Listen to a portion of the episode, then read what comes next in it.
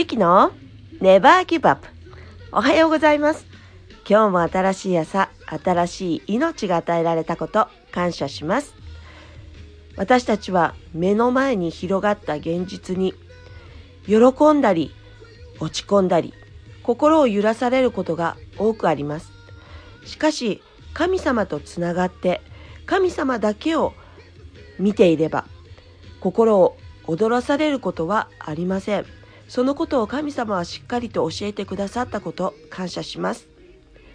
私たちがどんな時も神様から離れることなくその手をしっかりと握っていられるようにどうか神様私たちを強めてください。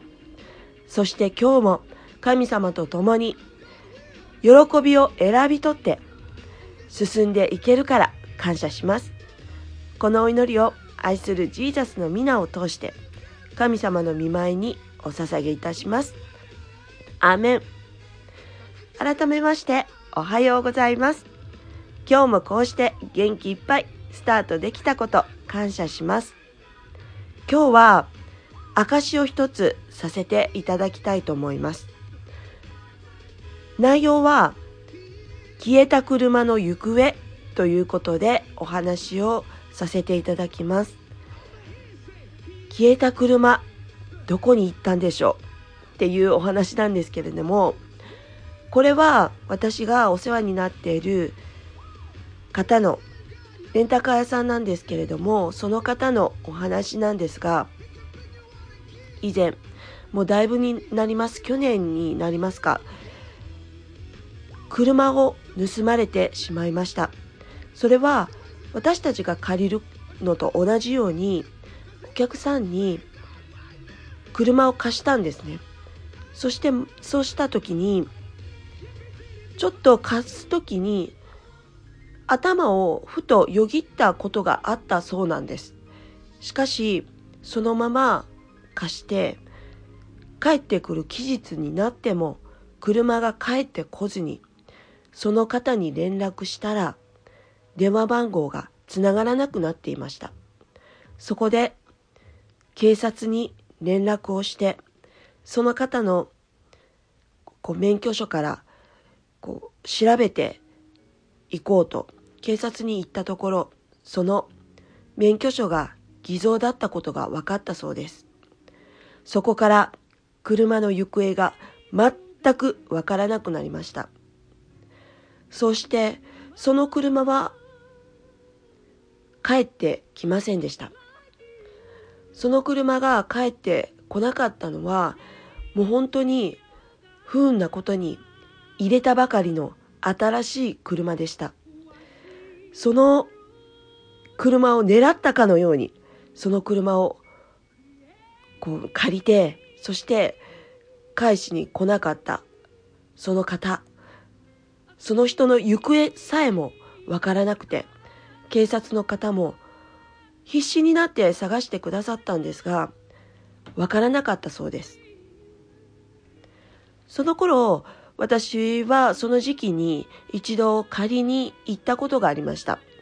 そしてその、あまりにもよく、あの、話をする店主だったので、なんか元気がなかったので、なんか元気ないねって言って聞いてみたんですね。そしたらこのお話をしてくれました。本当にもう入れたばっかりだってやっとこう台数を増やしたところだったのに亡くなったことにすごくショックを受けてもうずっとずっとあらゆるところを探していたそうです。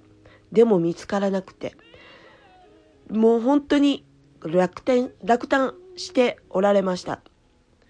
そして私はその時に私がクリスチャンであることをその方は知っておられるので祈りました。神様に祈って必ず帰ってくるようにそして必ず見つかるそのように信じますということで宣言をして祈りましたそしてその方の心も守ってくださいって祈りました。状態は最悪です。しかしその最悪の状況を変えてくださる神様がいるから私たちは大丈夫ですっていうことを宣言し言い続けました。そして会うたびにずっと言い続けて大丈夫、大丈夫って言っていました。でもその天使は神様のことを知らないのでこの最悪の状態を本当に最悪だ、最悪だって言葉にして言っていたんですね。そして神様がいたらこんな状況にはならないって口にしました。だけど私はこんな最悪な状況だからこそ神様の力が働くと信じていました。そして神様が何か伝えたいことがあるんじゃないかなって思っていました。そして逆に考えればこの状況を何とかしてくださるのは神様だけしかいないって神様しかいないって思っていました。だからずっと祈っていました。陰でずっと祈って必ず必ず元に戻る。車は帰ってくる。そのように言っていました。店主の方はもう帰ってこない車っていうのは海外に売られた可能性があるって。ナンバープレートも取られて海外に売られて日本にない可能性の方が高い。警察の方もそうおっしゃっていたそうです。しかし先日久しぶりに私はそのお店を訪ねて話す機会がありました。その時にふと頭をその亡くなったこう消えた車のことがふっと頭をよぎったのでその方に聞いてみました。そういえば、あの車どうなったって聞いてみたんですね。そしたらその人が不思議そうな顔をして、実はあの車戻ってきてん。見つかったんよって言ったんですね。私はびっくりしました。見つかったん？よかったねって言いました。そして見つかった時の状況を話し出したんです。実はもう本当に傷だらけでボロボロにされてると思ったら無傷だったそうです。無傷で大型スーパーの駐車場にずっと置き去りにされていたそうです。鍵はなくなっていたそうなんですが、中もいたずらをされることなく、外側も傷があったわけでもなく、本当に綺麗な状態で帰ってきたそうです。私はその話を聞いて、神様ありがとうって口にしました。そしたら、その方の目の前で、神様すごいハレルヤって、神様すごい守ってくださったんやねって、よかったねって話しました。そうすると、今まで神様のこと知らない、知らないっていうか、あの、お、あの、いないって、神様信じないって口にしていたその方がほんまやなって一言つぶやいたんです。神様おるんやなって一言本当にボソッと言われたんですね。その時に本当に Thank you Jesus って言いました。神様は本当に神様を信じない人の心を変えてくださったって本当に心から感謝しました。警察の方も驚いていたそうです。こんだけ長い間、何もせ、こう、傷とか、いたずらもされずに、無傷で、そのまんま帰ってきたことっていうのは本当に珍しいことだって。この、取った犯人は何をしたかったんだろうって。免許を偽造してまでも、この車を、本当にこの長い間、ほったらかしにこう奪っていて、しかも、その放置した状態でまあ、帰ってくるその状態に驚いていたそうです。ここで御言葉を読みます。創世紀13章10節から13節。ロトが目を上げてヨルダンの低地全体を見渡すと主がソドムとゴモラを滅ぼされる以前であったのでその地はザルゾアルの方に至るまで主の園のようにまたエジプトの地のようにどこもよく潤っていた。それでロトはそのヨルダンの低地全体を選び取り、その後、東の方に移動した。こうして彼らは互いに別れた。アブラムはカナンの方地に住んだが、ロトは低地の町々に住んで、ソドムの近くまで天幕を張った。ところが、ソドムの人々は横島なもので、主に対しては非常な罪人であった。この箇所は、ロトとアブラムが住む土地を分けて、どこに住むかっていうふうに分けた箇所です。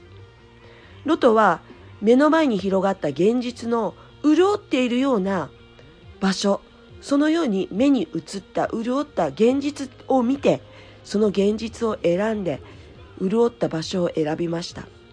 そして残った方をアブラムがこう選ん、取って住まれたんですね。しかし、目に潤っていたその土地は、ソドムの人々っていうのは、横島なもので、主に対してはとっても非常な罪人だったということが後でわかります。私たちは現実を見て、本当にその現実に落ち込んだり、いい風に見えてたらそれをすごくいいって思ってしまいがちになりますが、中身を見て、本当に神様は私たちを現実を見るのではなく、しっかりと神様の言われていることを見なさいっていうことを教えてくださっているんだと思います。神様が言われる方っていうのは時にはすごく荒野に見えてえこれ大丈夫なのって思うような現実に見える時もあります。しかし神様はその後に潤ってくる状態を神様は知っておられて私たちに与えてくださいます。それを選んだ時神様を選んだ時に本当に私たちは祝福を受け取ることができます。この時も車のその店主は現実を見て最悪だって言いました。しかしその最悪の状態を私は信じていました。神様は変えてくださる。その私がその方は神様を知りません。だから私の信仰でどうか助けてください。私は神様を信じますってずっと祈っていたんですね。そしたら神様は本当にその方を変えてくださったんです。その方の心を変えてくださったんです。その方が神様を知るチャンスを与えてくださいってずっと祈っていました。神様は本当に祈りを聞かれてるお方です。私たちの本当に小さな祈りも聞いてくださいます。マルコの福音書11章24節だからあなた方に言うのです。祈って求めるものは何でもすでに受けたと信じなさい。そうせるそうすればその通りになります。アメン。本当に現実になりました。神様はこのことで当に神様が与えるタイミングは私たちのタイミングと違うっていうこと。そして人の心を変えれるのは人ではなく神様だけだということ。そのことを教えてくださった出来事でした。神様感謝します。本当に一人の人が神様がいるということ、その現実を知って、そしてそばにいつも神様がついてくださっているっていうこと、そのことにも本当に、ほんまやなって言ったその一言を聞けたこと、本当に嬉しかったです。神様に心から感謝をして、今日も神様と一緒に歩いているということを共に感じて一日過ごしていきましょう。それでは今日も何があっても Never Give Up